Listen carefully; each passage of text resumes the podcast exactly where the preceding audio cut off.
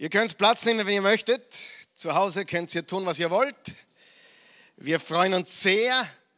Wir freuen uns sehr, dass ihr da seid. Ich freue mich, dass ich euch sehen darf, auch hier vor Ort. Und ich habe zwar groß geredet, manchmal rede ich groß und dann muss ich schauen, dass ich das Große auch dann wirklich erfüllen kann. Aber ich habe gesagt, wir werden in nächster Zeit wahrscheinlich keine Serien beginnen, also Sonntagsbotschaftsserien. Und äh, wir starten heute eine. Wir starten trotzdem eine. Wir haben uns entschieden, wer ist wir? Ja, ich und hoffentlich unser himmlischer Vater. Äh, wir haben uns entschieden, eine Serie zu starten heute. Die wird wahrscheinlich nicht so lange gehen, zwei, drei Wochen, vielleicht auch vier. Aber es ist, glaube ich, ein ganz, ganz wichtiges Thema, ähm, das alle betrifft, außer mich. Ausreden. Ausreden. Wer ist mit mir? Wen betrifft das auch? Ja, ich, ich hebe beide Hände empor. Ausreden. Und äh, die Serie lautet: Überwinde die Ausreden, die dich zurückhalten. Und heute wollen wir das Ganze ein bisschen anteasen, ein bisschen einleiten und äh, die nächsten Wochen darauf aufbauen. Aber Ausreden, weiß ich von mir, äh, ist und war ein großes Thema in meinem Leben. Und die Frage, die ich mir stelle, ist, was wollen wir mitnehmen in den nächsten Lebensabschnitt? Wir haben gerade ein neues Jahr begonnen. Ich meine, so neu ist es auch wieder nicht. Ja, bald dürfen wir uns wieder frohe Weihnachten wünschen, nämlich in elf Monaten. Die Zeit, wer weiß, es vergeht. Unglaublich, wie die Zeit vergeht.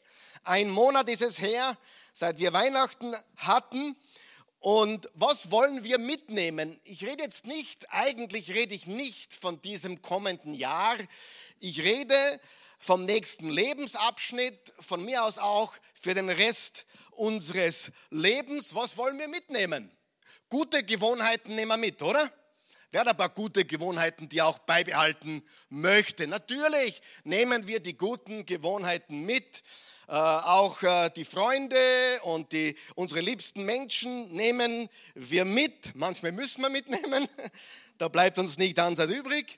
Aber wir nehmen natürlich die guten Dinge mit in unsere Zukunft, äh, wie auch immer wir das definieren möchten für den nächsten Lebensausschnitt. Und die Wahrheit ist, dass wir Ausreden nicht mitnehmen möchten. Nicht mitnehmen möchten.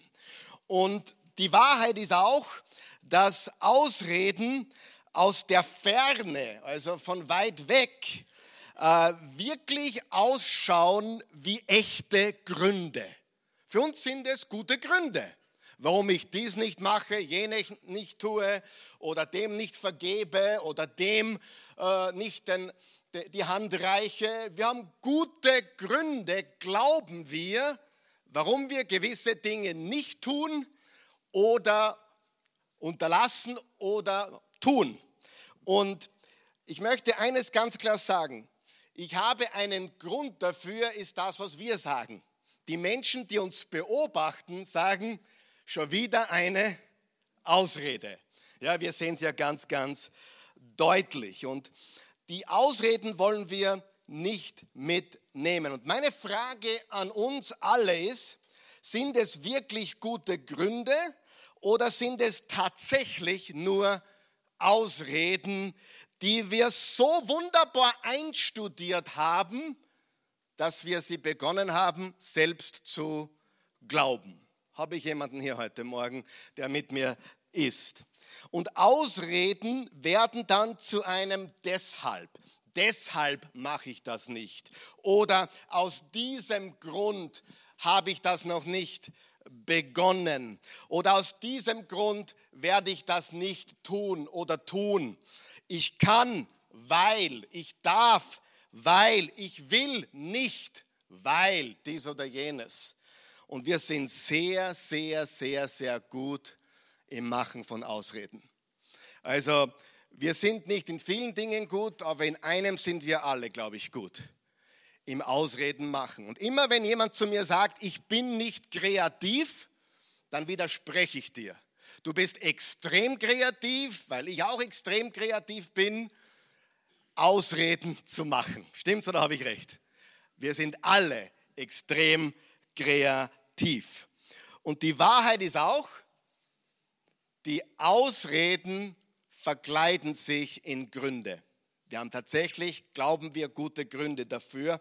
Und es besteht ein schmaler Grad zwischen einem Grund und einer Ausrede. Die Ausrede verkleidet sich sehr gerne als guter Grund. Und wir haben es dann auch begonnen zu glauben, weil wir auch gute Verkäufer sind. Wir sind ja nicht nur extrem kreativ, wir sind ja alle miteinander fantastische Verkäufer.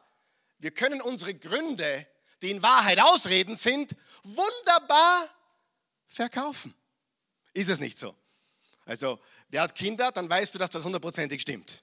Ja, wenn du ein Kind, du weißt das 100 pro. Also äh, Kinder sind fantastisch, indem sie Ausreden machen, indem sie Ausreden fabrizieren. Wer weiß, was Jesus gesagt hat? Wer sucht, der findet. Na, wenn ich nach einer Ausrede suche, was finde ich dann? Wenn ich einen Grund suche, was finde ich dann? Und wenn ich ein Warum suche, warum ich es doch tun sollte, finde ich dann auch? Selbstverständlich.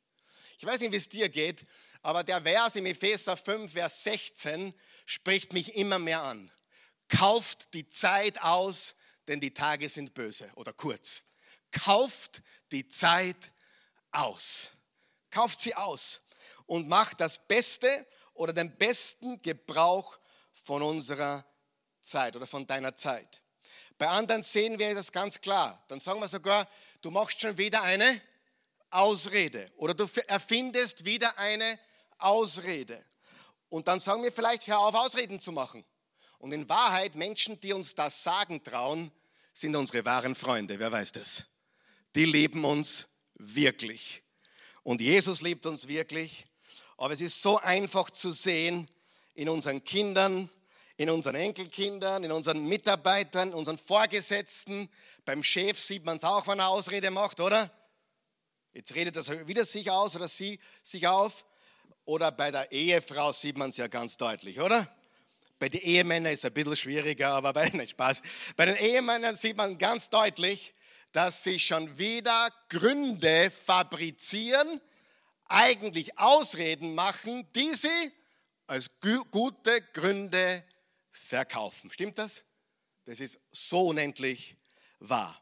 Es ist einfach zu sehen in anderen und das beweist auch folgendes Faktum, dass du jetzt gerade an jemanden denkst, der diese Predigt hören sollte. Stimmt's? Ja, es, es, geht ja mich gar nichts an. Warum ist der halt nicht da? Das müsste meine Tochter hören oder mein Sohn. Oder letztes Mal habe ich ihm 5 Euro gegeben, dass er sich die Predigt angeschaut hat. Heute gebe ich ihm 15 Euro. Das muss er sehen, ausreden. Ja, ganz, ganz wichtige Botschaft. Ich muss ganz ehrlich sein, in der Vorbereitung auf diese Botschaft äh, sind Dutzende Gesichter vor meinem Angesicht erschienen. Also ich habe viele Menschen plötzlich gesehen, oh, diese Predigt ist für den und für den, für alle meine Kinder natürlich, für meine Frau auch, aber für mich ja auch, ja natürlich. Aber in Wahrheit haben alle anderen das Problem und nicht wir. Was wir sagen ist, der Grund dafür ist folgender. Was andere sehen ist, er macht wieder eine Ausrede. Was wir kaum sagen und was wir heute sagen sollen, ist, meine Ausrede ist. Haben wir den Mut zu sagen, vor den Spiegel zu treten und sagen, Karl Michael, deine Ausrede ist. Haben wir den Mut? Haben wir diesen Mut, das zu sagen? Dass wir sagen, hey, eigentlich machst du nur eine depperte Ausrede du hast dich super verkauft und das hast du gut rübergebracht und der Grund ist der und warum und wieso. Aber Karl Michael, werde endlich ehrlich zu dir selber. Das ist eine dumme Ausrede. Amen. Sagen wir noch wach. Ich weiß nicht, ob du es spürst oder nicht, aber heute helfe ich dir sehr. Wirklich. Heute helfe ich mir sehr, heute helfe ich uns allen sehr, wenn wir dieses Thema in den Griff bekommen. Was uns nie hundertprozentig gelingen wird, aber wenn wir da weiterkommen, dann kommen wir im Leben weiter. Denn die Gründe, warum du etwas nicht tust und die Gründe, warum du etwas tust, bestimmen über deinen Sieg oder deine Niederlage im Leben, in allen Bereichen. Ich würde mich eh ändern, aber sie schaut mich immer so schief an. Ich würde mich eh ändern. Liebling, ich ändere mich, wenn du dich zuerst änderst. Und da können wir lang warten. Ja, da ändert sich nichts. Wenn du dein Umfeld verändern willst, beginne bei dir selbst und dann schau, wie sich das auf andere, dein Umfeld ausbreitet. Aber eines ist Faktum. Ausreden lähmen uns. Ausreden halten uns gefangen. Ausreden sind Mauern. Und alles wird teurer. Der Strom wird teurer. Der, äh, Benzin wird teurer. Das Essen wird teurer. Das Einzige, was billiger wird, sind die Ausreden. Kann es sein, dass wir alle, oh, Schlüsselwort, Experten sind? Äh, ja, absichtliches Wortspiel. Ja. Kann es sein, dass wir alle Experten sind und einige von uns Ausreden-Experten geworden sind? Kann das sein? Wer von euch glaubt das? Übung macht den Meister. Hey, wenn du 51 Jahre nur Ausreden machst, wirst du gut. Du wirst richtig gut.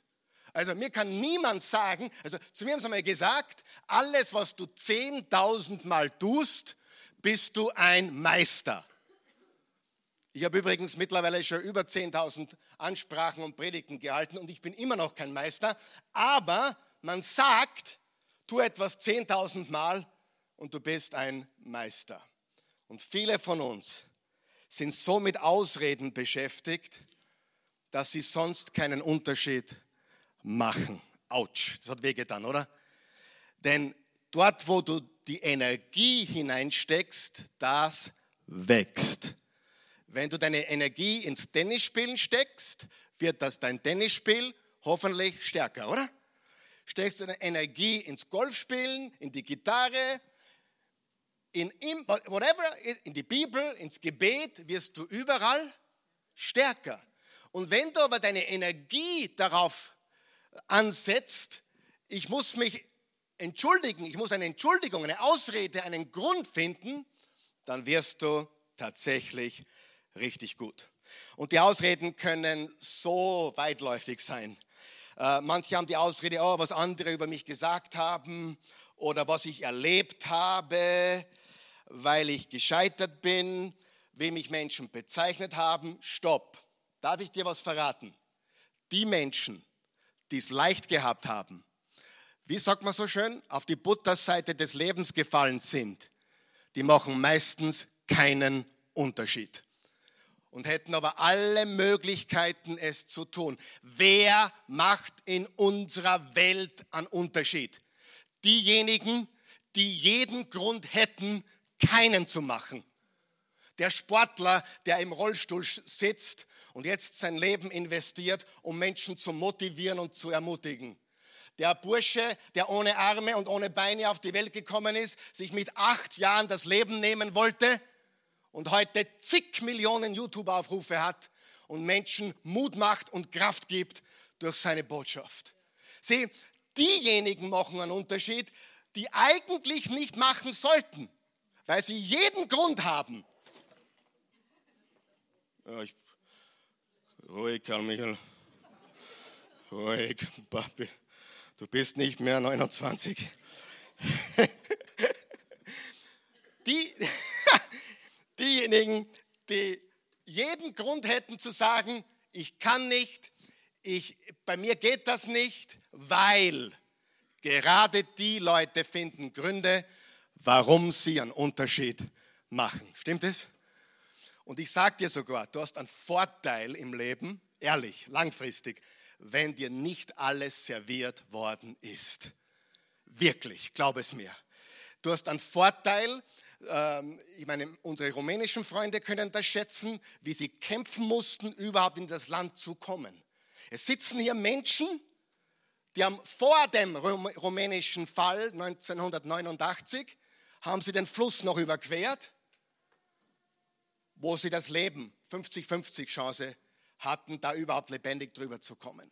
Und ich sage dir, Menschen, die wissen, was Kampf ist, und jetzt kommen wieder die jungen Menschen oder auch äh, also die westlichen Menschen vor allem sagen, das Wort Kampf gefällt mir nicht. Dann lesen wir mal die Bibel. Das Leben ist ein Kampf. Das Leben ist ein Spiel. Natürlich ist es auch ein Spiel. Aber wer von euch weiß, wir kämpfen. Und wenn du nicht kämpfst, liebst du auch nicht. Ich kämpfe für meine Frau, weil ich sie liebe. Ich kämpfe für meine Familie, weil ich sie liebe. Ich kämpfe für euch, weil ich euch liebe. Ich kämpfe für Wahrheit, weil ich Wahrheit liebe. Wer nicht kämpft, lebt nicht. Weich, weiche Waschlappen sind es.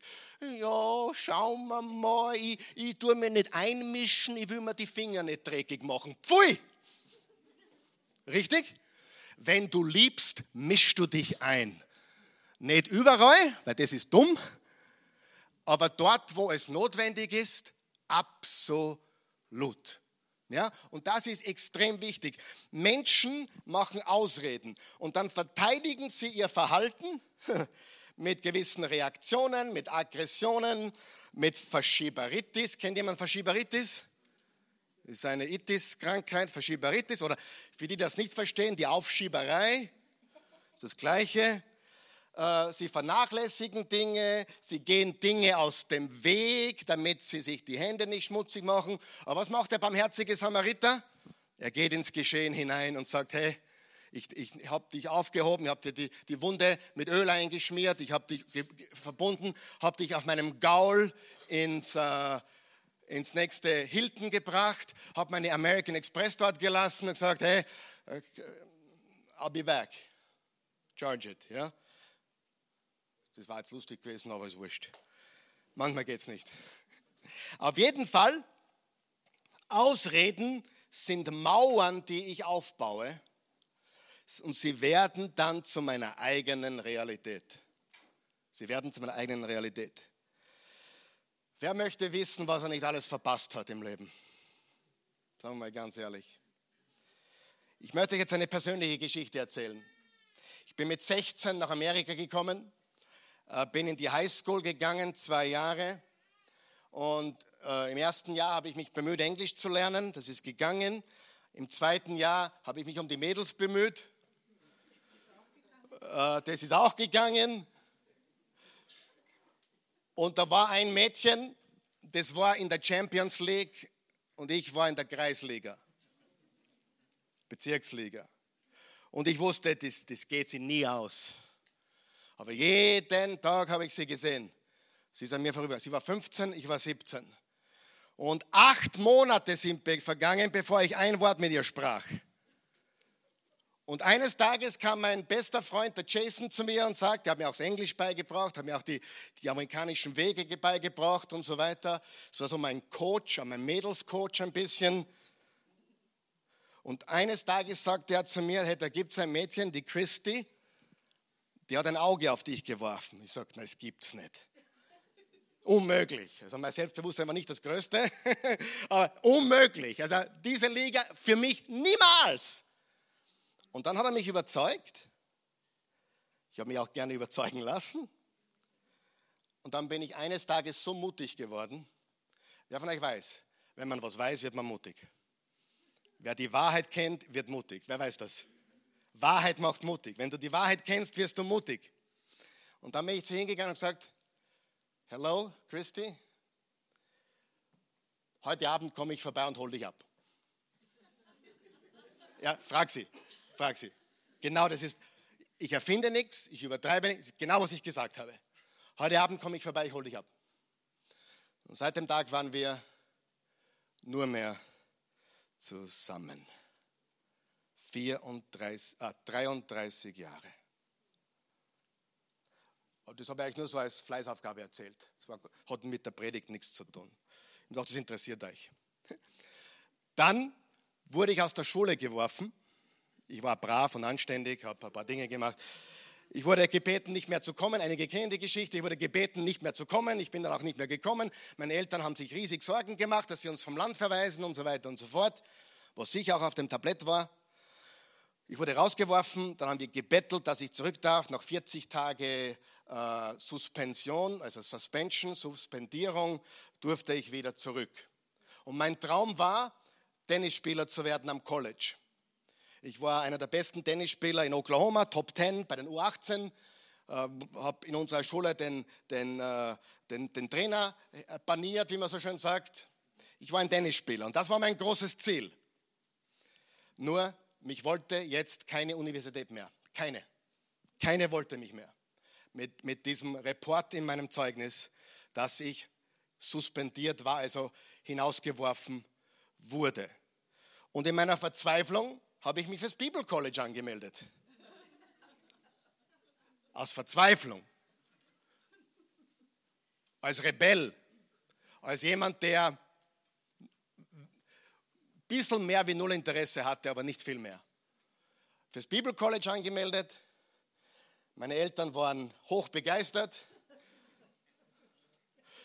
Dass, sie, dass ich nur in Amerika bleiben wollte, habe ich ihnen nicht gesagt, dass das mein Hauptbewegsgrund war. Dann habe ich das Bibelcollege begonnen und plötzlich hat sich mein Leben verändert. Das Leben verändert sich nicht immer in einem Augenblick. Manchmal ist es ein Prozess. Amen. Ein Prozess. Und das ist ganz wichtig. Und nachdem ich so mitten im ersten Jahr drinnen war, habe ich begonnen, Feuer zu fangen fürs Wort Gottes. Es hat ein bisschen gedauert, aber ich begonnen, Feuer zu fangen fürs Wort Gottes. Und ich habe gewusst, ich bin am richtigen Platz. Ich habe gewusst, Gott hat mich geführt und er verwendet sogar meine Fehler, mein Versagen und meinen Mist, um mich zu lenken. Er verwendet alles. Er ist der beste Recycler, den es gibt. Und dann war ich Feuer und Flamme. Und ich übertreibe wirklich nichts. Es ist wirklich so passiert. Und also ich predige jetzt nicht, ich sage jetzt die Wahrheit. Und dann war es so, dass ich plötzlich liebte. Ich wollte immer noch kein Prediger werden, auch weit weg davon, aber ich dachte mir, was kann es Besseres geben wie jemanden, der ein Geschäftsmann ist oder normal arbeitet und, und erfolgreich ist und der das Wort Gottes kennt? Das war meine nächste Stufe von Motivation. Ich will ein normaler, wirtschaftlich tätiger Mensch sein, vielleicht auch erfolgreich werden, aber mit dem Wort Gottes. Das war meine nächste Motivation. Und dann habe ich herausgefunden, so gegen Ende des ersten Jahres, es war ein zweijähriges Bibelcollege, dass man im zweiten Jahrgang zweimal predigen muss. Und zwar im ersten Quartal und im letzten Quartal, also im September, Oktober und im April, Mai wenn man drankommt, musste man vor 100 Mitstudenten, die alle viel älter waren als ich, predigen. Und zwar 10 Minuten. Ist heute unmöglich für mich, aber 10 Minuten. 10 Minuten. Und nach 10 Minuten geht eine Glocke und nach 12 Minuten wird das Mikrofon abgedreht. Das würden sich einige hier wünschen. So, und ich wie ich das herausgefunden habe, habe ich zu meinen Eltern gesagt, zu, zu, zur Christi gesagt, zu allen gesagt, ich kann das zweite, ich kann den zweiten Jahrgang nicht machen. Ich kann das nicht. Ich kann, ich kann nicht vor Menschen reden. Ich kann das, ich schaffe das nicht. Und habe von dem Tag an, das war noch vier, fünf Monate bevor der zweite Jahrgang begonnen hat, habe ich mir ständig Gedanken gemacht, wie komme ich aus dieser Nummer raus? Wie komme ich raus? Ich möchte zwar das lernen, was man lernt, aber ich kann nicht vor Menschen reden, geschweige denn predigen. Ich war 19, gerade 19 geworden. Ja, und dann wurde ich doch überzeugt, dass ich mich anmelde für den zweiten Jahrgang. Die schlaflosen Nächte wurden mehr und mehr und mein Termin war im Oktober. Ich kann mich nur an, noch an eines erinnern. Eines meiner Punkte war, äh, eines meiner Illustrationen war Thomas Muster. Wer kennt euch Thomas Muster? Super angekommen bei den Amerikanern. Ja? Und ich habe gesprochen darüber, über, Fokus gesprochen und dass man das Ziel vor Augen hat. Und da gibt es keinen besseren in unserem Land als Thomas Muster. Ich so, wer kennt Thomas Muster? Keiner hat aufgezeigt. Das ist unser Andrea Agassi, ja, so was ähnliches. ich lüge nicht, fünf Tage hintereinander vor diesem Termin, vor 100 Mitstudenten. Ich habe ganz schlecht geschlafen. In der Nacht vorher bin ich schweißgebadet aufgewacht. Mein Bett war nass. Ich habe das Wasserbett neu erfunden.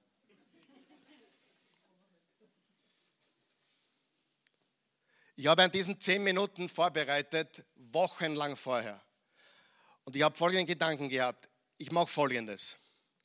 Auch das kann ich nicht, aber ich probiere es. Ich schreibe alles Wort für Wort auf. Und dann gehe ich nach vorne und lese meinen Aufsatz vor. Ist halt keine Predigt, aber zumindest kommt ein Content drüber. Und genau das habe ich getan. Und als ich Amen sagte, ist die Glocke auf, abgegangen und alle haben gelacht, weil ich so gut getimt hatte.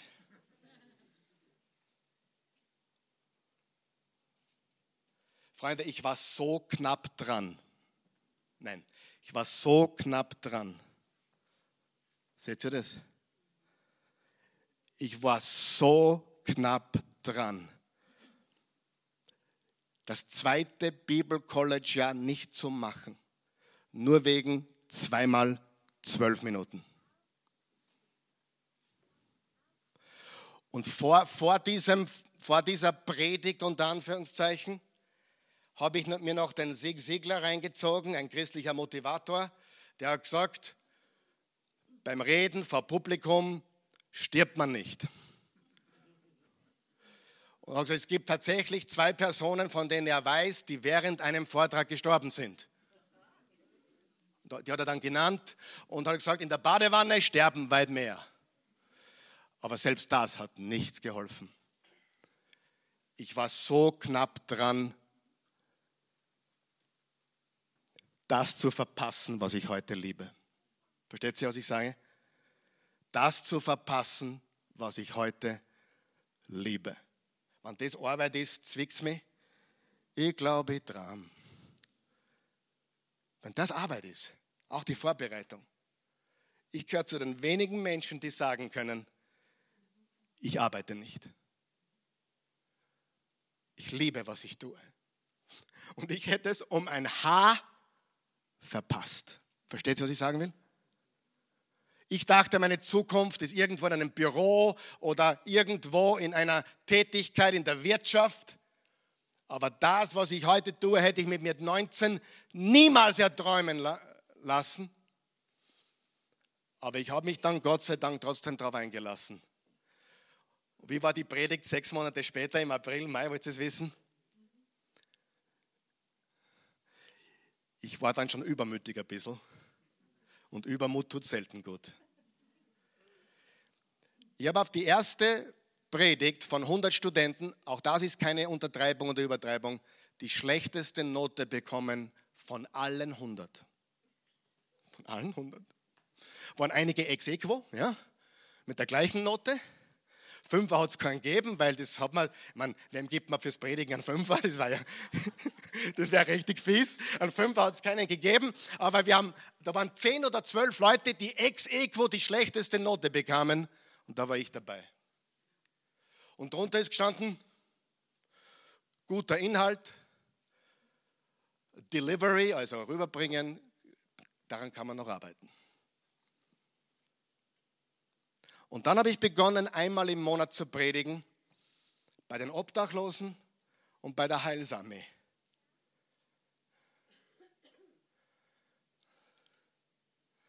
Bin draufgekommen, dass Gott mir eine Gabe gegeben hat, die ich nicht für möglich hielt. Und eine verflixte Ausrede, Angst, hätte mir das fast alles verhindert. Amen. Ist das nicht gewaltig? Also es ist persönlich für mich, gebe das sehr nahe, weil es mich wirklich genau so gepackt hat. Ist es möglich, dass du etwas verpasst, weil du dich eingemauert hast? Sieh, wir akzeptieren Ausreden bei anderen nur ungern. Warum tun wir es dann bei uns selbst? Warum reden wir darüber im Gottesdienst, fragst du? Und die Bibel haben wir gar nicht richtig aufgeschlagen. Ich sage dir, warum wir werden die Bibel noch aufschlagen, auch heute noch. Warum reden wir darüber im Gottesdienst? Hör mir ganz gut zu. Es gibt eine direkte Verbindung zwischen deiner Fähigkeit, Jesus Christus zu folgen und deiner Bereitschaft, Ausreden zu zerstören. Wenn du Ausreden nicht vernichten kannst, kannst du Jesus nicht wirklich folgen.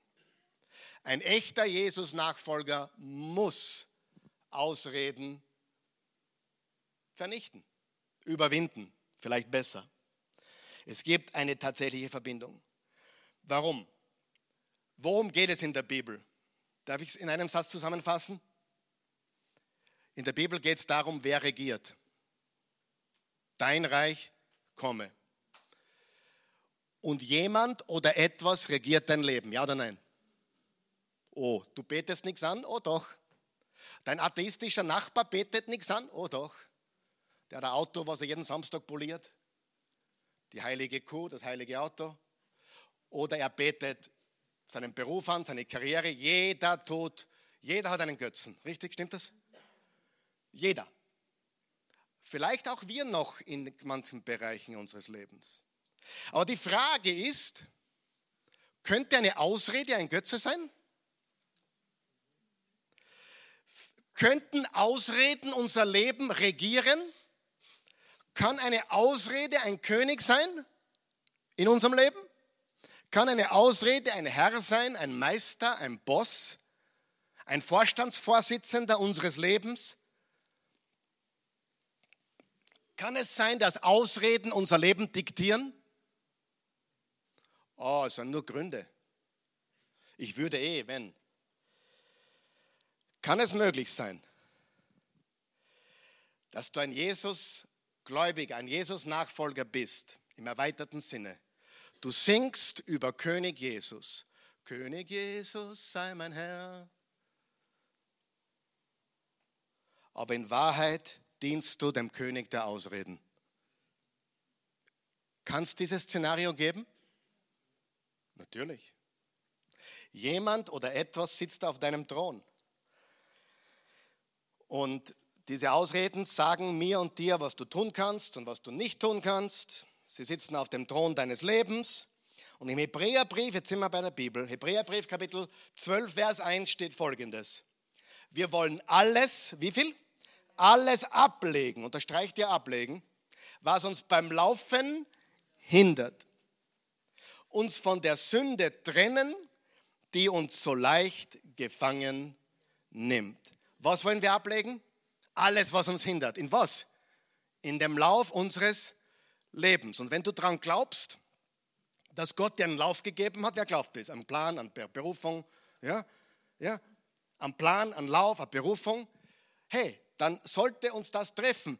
Alles ablegen, was uns beim Laufen behindert, uns von jeder Sünde trennen, die uns so leicht gefangen nimmt.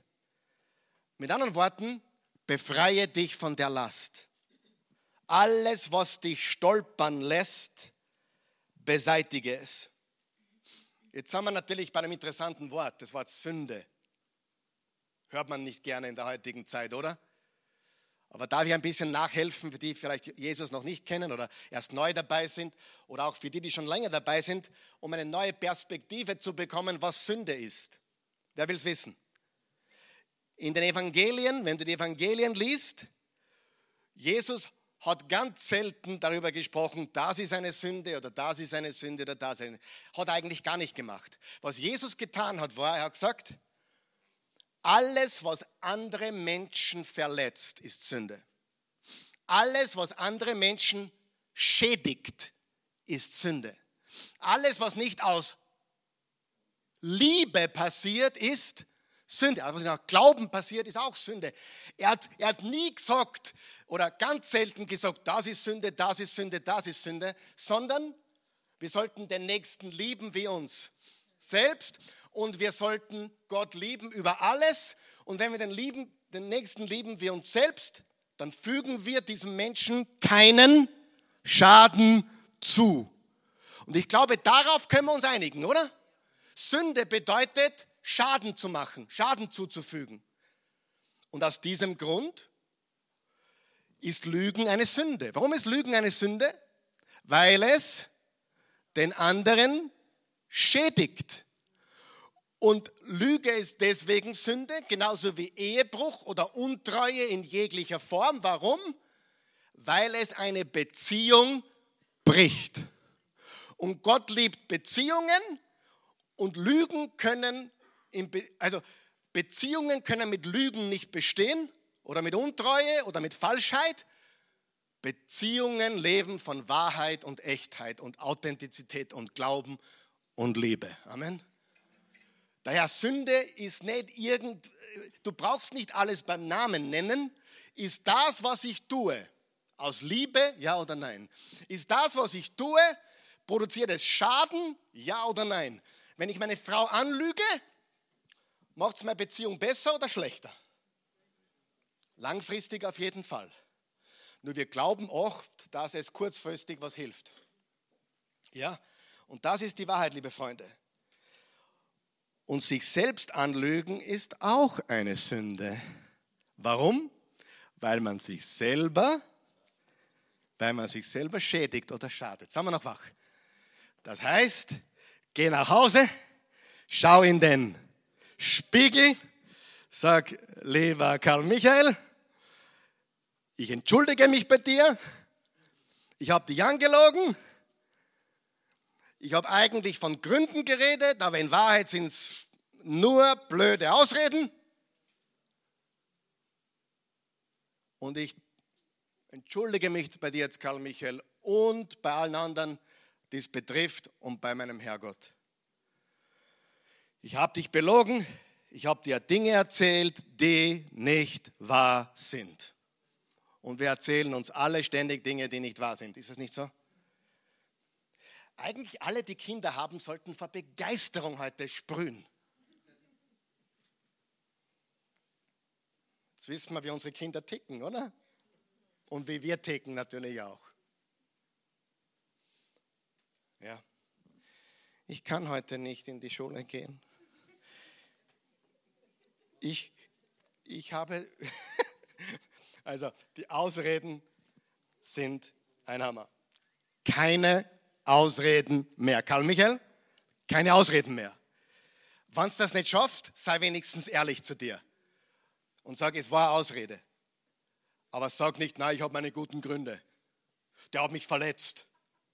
Da gehe ich nicht mehr hin, da bin ich nicht mehr dabei. Hat mich verletzt. Wer von euch weiß, man kann immer besser werden oder bitter werden. Im Hebräer 12 geht es weiter und unseren Blick auf Jesus richten. Wohin soll unser Blick sein? Auf Jesus, den Wegbereiter des Glaubens, der uns ans Ziel vorausgegangen ist, weil Jesus wusste, weil Jesus wusste, welche Freude auf ihn wartete, nahm er den Tod am Kreuz auf sich und auch die Schande, die mit verbunden war, konnte ihn nicht abschrecken. Deshalb, weil er all das auf sich genommen hat, ohne eine Ausrede zu machen, sitzt er jetzt auf dem Thron im Himmel an Gottes rechter Seite. Wenn ihr also in Gefahr steht, Wer ist manchmal in Gefahr? Müde zu werden. Dann denkt an Jesus. Mit anderen Worten, denk nicht ständig an dich. Weil es geht nicht um dich. Hör auf, auf dich selbst zu schauen. Richte deinen Fokus auf Jesus. Warum? Jetzt kommt was ganz was Hartes. Karl Michael, brav bleiben. Ausreden sind meistens egoistisch. Haben wir das gehört? Ausreden sind meistens egoistisch. Wenn ich Ausreden pflege und hege, dann blühen sie, richtig? Wenn Ausreden blühen in meinem Leben, wem beraube ich dann? Mich selbst. Wem beraube ich noch? Die Welt. Die Welt, oder? Menschen. Nicht alle, aber viele. Du auch. Das heißt, wenn ich Ausreden, Reden hege und pflege, warum und wieso, ich nicht tue, nicht beitrage, nicht vergebe, nicht gebe, nicht lebe, nicht einbringe, nicht, nicht für meine dies oder jenes sorge, weil ich keine Ahnung was, dann beraube ich mich selbst und ich beraube die Welt. Sagen wir uns da einig? Und das schadet und daher ist es Sünde. Danke. Denn alles, was schadet, ist Sünde. Ja? Äh, ich habe hunderte Beerdigungen gemacht in meinem Leben. Manche ganz schlechte, manche extrem gute. Gott sei Dank haben die Guten über, überwogen. Was ist eine gute Beerdigung? Wenn die von der Bestattung dir sagen, ihr habt nur zwei Stunden und die reichen nicht, weil jeder was zum Sagen hat. Und jeder schwärmen will über diesen Menschen, der von uns gegangen ist. Amen. Jetzt in den letzten zwei Jahren waren die alle viel, viel kürzer natürlich. Egal ob gutes Begräbnis oder schlechtes, die waren alle so um die 30 Minuten. Das ist so gewesen. Ja, das ist so in der jetzigen Zeit. Aber ich habe Beerdigungen gehabt, die sind zweieinhalb Stunden gegangen. Und bevor ich dran kam für meine Predigt, haben eineinhalb Stunden lang Menschen geschwärmt. Aber ehrlich, nicht, was der, er war so ein guter Mensch und, und in Wirklichkeit trat es alle im Morgen um.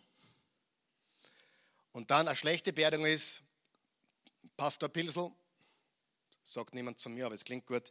Pastor Pilsel, es hat niemand was zum Sagen. Sie haben 20 Minuten. Versteht ihr? Jetzt frage ich dich, ehrlich, ich meine, wenn du unten der Erden bist, ist wurscht, ja? Aber wie willst du diese Welt verlassen? Alles, was du heute gehört hast, alles, bestimmt, wie du verabschiedet wirst. Glaub mir das. Glaub mir das. Machst du weiter ausreden?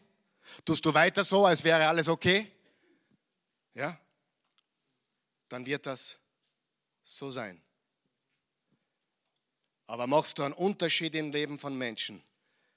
Nicht, dass das wichtig ist, dass Menschen dich loben. Das ist, unser Lob kommt von Gott. Aber wenn du einen Unterschied machst in dieser Welt, bei Menschen, für Menschen, dann wird, wirst du als solcher auch in Erinnerung bleiben. Und du, du lebst ein Stück weit weiter, auch hier auf der Erde, in der Legende, die dir unterlässt. Im Prediger, das Buch Prediger, kennt ihr im Alten Testament? Kohelet. Da steht, meine, meine, Ausleg meine Übersetzung jetzt, aber es steht so drinnen, weise Menschen gehen auf Trauerfeiern. Törichte Menschen feiern nur Partys. Warum? War Jesus gegen Partys? Nein, sein erstes Wunder war Wein. Er liebte, Part, er liebte Hochzeiten. Warum? Weil wir eine Hochzeit mit ihm haben werden. Das, das, Wasser in Wein verwandeln als erstes Wunder, da haben sie ja viele gestoßen, weil wie kann das sein? Gott kommt over und macht, macht denen, die eh schon ein bisschen zu sind, noch mehr Wein. Warum? Weil sich in der Bibel alles um eine Hochzeit dreht. Die Bibel beginnt mit einer Hochzeit und die Bibel endet mit einer Hochzeit. Aber wenn du weise werden willst, dann denk über Sterben noch.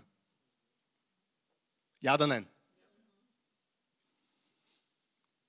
Letzte Woche ist ein Freund von mir gestorben. 45 Jahre. Er war ein paar Mal hier in der Oase. Ich habe ihn begleiten dürfen. Er war Fußballprofi. Habe ihn jetzt zehn Jahre nicht mehr begleitet, vor fünf Jahren das letzte Mal gesehen.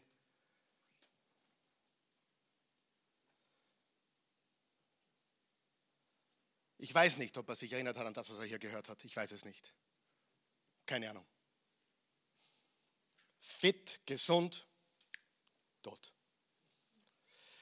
Psalm 90, was hat Mose gesagt im Psalm 90, Vers 12?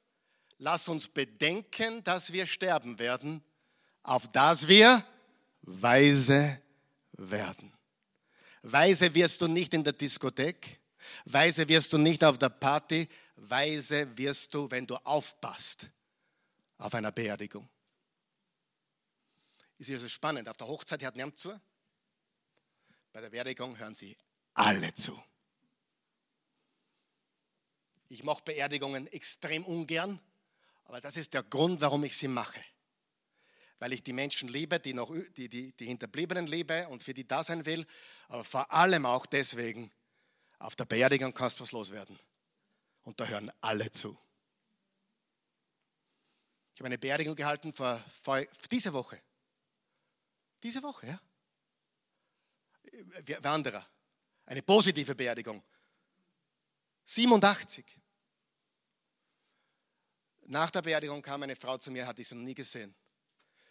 Wörtlich, Herr Pfarrer, ich habe mich umgedreht, Herr Pfarrer, dann hat sie die Maske runtergenommen, ich auch. Ich habe noch nie einen Pfarrer bei einer Beerdigung angesprochen. Hat sie begonnen zu weinen. Aber was ich heute gehört habe, habe ich noch nie gehört.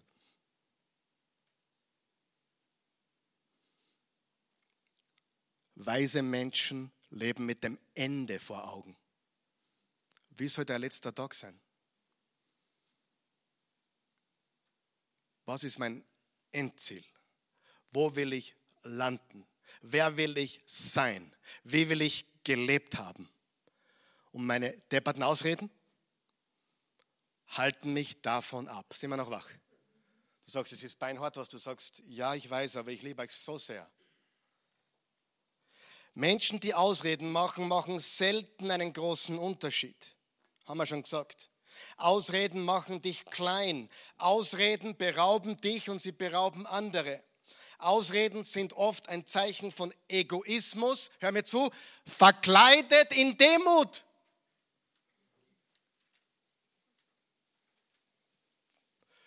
Na, ich, ich würde es nicht machen, weil ich, nein, Angst hast. Oder du wie wenn du demütig wärst, richtig? Ein Jesus-Nachfolger kann nicht länger Ausreden machen. Warum? Weil ein Jesus-Nachfolger nicht lügen tut. Und Ausreden ist Lügen zu sich selbst. Und er liebt dich so sehr, darum sagt er das. Und lasst uns die Ausredenfabrik zusperren. Ja? Die von euch, die schon länger gläubig sind, habt sicher das schon gehört, vielleicht auch sogar von mir. Gott liebt dich genauso, wie du bist. Wer hat das schon mal gehört? Stimmt das, ja oder nein? Stimmt hundertprozentig. Christen glauben das, Johannes 3, Vers 16, Gott hat die Sünder, die Welt so sehr gelebt, egal wie sie sind, dass er einen einzigen Sohn gab, damit jeder, der an ihn glaubt, nicht verloren geht, sondern ewiges Leben hat. Gott liebt dich genauso, wie du bist. Aber das ist nur die Hälfte der Gleichung. Was ist das, Zweitwichtigste, was da dazugehört? Gott liebt dich zu sehr, um dich so zu lassen, wie du bist. Gott liebt dich, wie du bist, aber er liebt dich zu sehr, um dich so zu lassen, wie du bist. Warum? Weil er ein guter Vater ist und weil er weiß, was in dir drinnen ist. Amen. Was für Potenzial du hast. Er, er weiß es. Und die Bibel sagt, er ist ein Vater, er ist ein, ein, ein Elternteil. Und wir verstecken uns hinter unseren einstudierten Ausreden. Und ich möchte abschließen mit Lukas 9. Wer weiß, dass Jesus nicht immer sanft war? Wer weiß das? Und so komisch das klingt, das klingt jetzt hochkomisch, was ich sage. Oft kam Christus nicht sehr christlich rüber. Aber jemand, der lebt, kommt nicht immer lieb rüber. Ja oder nein? Jesus Christus ist nicht immer christlich rübergekommen. Er hat nicht nur deine Ausreden, macht nichts, ich streichel dich. Da, du hast einen Gutschein für Starbucks, äh, hol da einen Kaffee und lass da nur Vanille hineinspritzen und, und keine Ahnung, oder Zimt. Passt schon. Burli. Nein. Lukas 9, Vers 57 bis 62. Als sie weiterzogen, wurde Jesus von einem Mann angesprochen. Ich will dir folgen, wohin du auch gehst, sagte er. Doch Jesus entgegnete ihm, die Füchse haben ihren Bau und die Vögel ihre Nester, aber der Menschensohn hat, wer ist es? Er selber. Hat keinen Platz, wo er sich ausruhen kann. Also da geht schon mal das Wohlstandsevangelium flöten. Alles klar? Zu einem anderen sagte er, sagte Jesus, komm, folge mir. Doch, doch ist schon mal gefährlich. Doch ist sowas wie aber.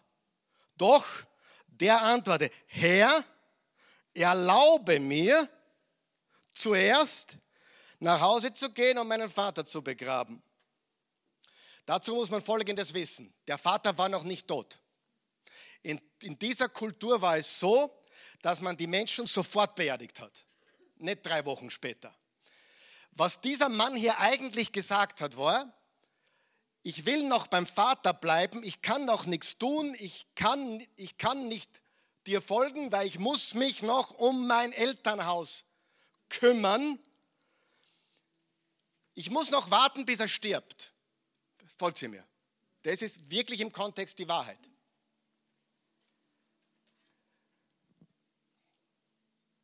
Er hatte Angst. Warum? Vielleicht dachte er sich, okay, wenn er jetzt abhaut und dann stirbt der Papa, dann streiten sich die Brüder ums Erbe und er geht leer aus. Kann sein. Und dann sagt Jesus etwas Knallhartes, etwas Unchristliches. Lass die Toten ihre Toten begraben. Entgegnete ihm Jesus, deine Aufgabe ist es, die Botschaft vom Reich Gottes zu verkündigen. Was hat Jesus hier nicht gesagt? Jesus hat nicht gesagt, kümmert dir um deine Eltern nicht mehr. Jesus hat nicht gesagt, werde verantwortungslos und, und brich die Zelte ab. Aber was er sagte ist, lass dich nicht abhalten vom Wichtigsten, nur weil du auch andere Dinge im Leben hast. Das ist hier die wahre Botschaft. Wenn du die Bibel liest, wir sollten für unsere Eltern sorgen. Amen, wenn sie unsere Hilfe brauchen. Äh, und das sollte auch so sein. Aber letztendlich, ich muss noch fünf Jahre warten, bis ich was tue, ist der falsche Weg, richtig? Lass die Toten ihre Tote verkünden. Und dann kommt noch jemand, wieder ein anderer sagte, Herr, ich will ja gerne mit dir gehen, aber erlaube mir doch noch erst von meiner Familie Abschied zu nehmen. Doch Jesus sagte, wer seine Hand an den Pflug legt und dann nach hinten sieht, der ist für das Reich Gottes nicht brauchbar. Jesus war brillant. Damals in der Landwirtschaft hat man eine Furche gepflügt und wenn du schon mal in Israel warst, weißt du, der Boden, war, der, der Boden Israel ist, ist, richtig hart. Und da hat man ein, ein Ziel anvisiert am Baum oder am Pfosten und da hat man nur dorthin geschaut und hat eben diese, diese Furche gepflügt, damit sie gerade ist. Und das hat Jesus hier gemeint. Wer, wer Hand an den Pflug legt und dann auch hinten sieht, der ist für das Reich Gottes nicht brauchbar. Sie, derjenige, der gesagt hat, ich will meinen Vater zuerst beerdigen, der hatte Angst. Er hatte Ausreden. Er war nicht bereit, seine Ausreden abzulegen. Und deine und meine Angst, etwas zu verpassen, beraubt uns. Es beraubt uns, wenn wir nicht diese Ausreden überwinden. Und wer von euch weiß, viele Ausreden klingen vernünftig. Es klingt vernünftig. Wisst ihr, dass ihr an einem ganz unvernünftigen Ort heute Morgen seid? Es ist unvernünftig, 1997 mit drei Kindern, mit 1000 Schilling in der Tasche, einem unterschriebenen Mitvertrag, für die wir nicht einmal noch die Kaution hatten, ohne Job, ohne Einkommen sind wir im September 97 nach Wien gezogen. Wir haben einen Monat lang ohne Möbel gelebt, auf einer Matratze geschlafen. Unvernünftig. Saudeppert. Aber was ist, wenn Gott dahinter ist? Was ist, wenn? Wer, wer von euch weiß, nicht alles, was Gott uns anschafft, klingt vernünftig. Du Mose, zieh zum Meer und dann wirst du sehen, du, du wirst dann durchs Meer durchgehen. Sehr vernünftig. Oh, Josua, äh, jeden Tag einmal um die Stadtmauern und am siebten Tag siebenmal. Und dann die Posaune blasen. Sehr vernünftig. Wir müssen lernen, Gott zu vertrauen. Amen. Das ist der Grund, warum ich null Angst habe, sondern voller Zuversicht bin, auch in der Zeit, in der wir leben. Er ist mit uns. Und wir müssen die Ausreden ablegen. Wir dürfen die Ausreden ablegen. Und dann können wir und dürfen wir in seinem Willen und seinem Plan und seinem Zweck leben. Was könntest du verpassen, wenn du deine Ausreden nicht ablegst? Ich frage dich, was könntest du verpassen? Amen. Teil 2 folgt nächste Woche. Stehen wir gemeinsam auf. Vater im Himmel, gütiger, gnädiger, treuer Gott, danke für alles, was du für uns durch Jesus getan hast. Danke für deine Treue, deine Liebe, deine Güte, Danke, dass du uns kennst, unsere Ängste, unsere Sorgen, unsere Zweifel, unsere Ausreden, dass wir dir nichts vormachen können. Wir danken dir dafür und wir loben und preisen dich.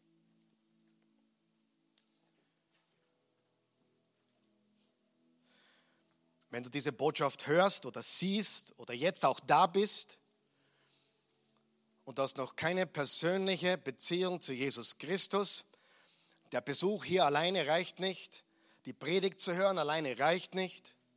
Die Bibel zu lesen alleine reicht nicht. Du musst Jesus vertrauen und sagen, ja, er ist mein Herr und König. Er ist mein Erlöser. Er liebt dich und nimmt dich, wie du bist, aber er lässt dich dann nicht so, wie du bist, weil er dich zu sehr liebt. Bist du bereit, den ersten Schritt zu gehen? Sagen, Jesus, hier bin ich. Jesus, hier bin ich dann bete dieses Gebet mit uns. Sag, Vater, himmlischer Vater, ich komme zu dir. So wie ich bin, weil du mich liebst, wie ich bin. Du machst mir keine Vorwürfe. Du nimmst mich einfach. Und du bist so für mich gestorben, wie ich bin. Ich bin ein Sünder. Ich brauche dich als Retter, Jesus. Du bist der Sohn Gottes. Du bist der Retter der Welt. Du bist der Heiland.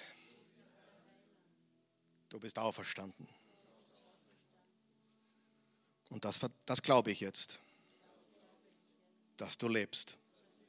Lebe in meinem Herzen. Lebe in mir.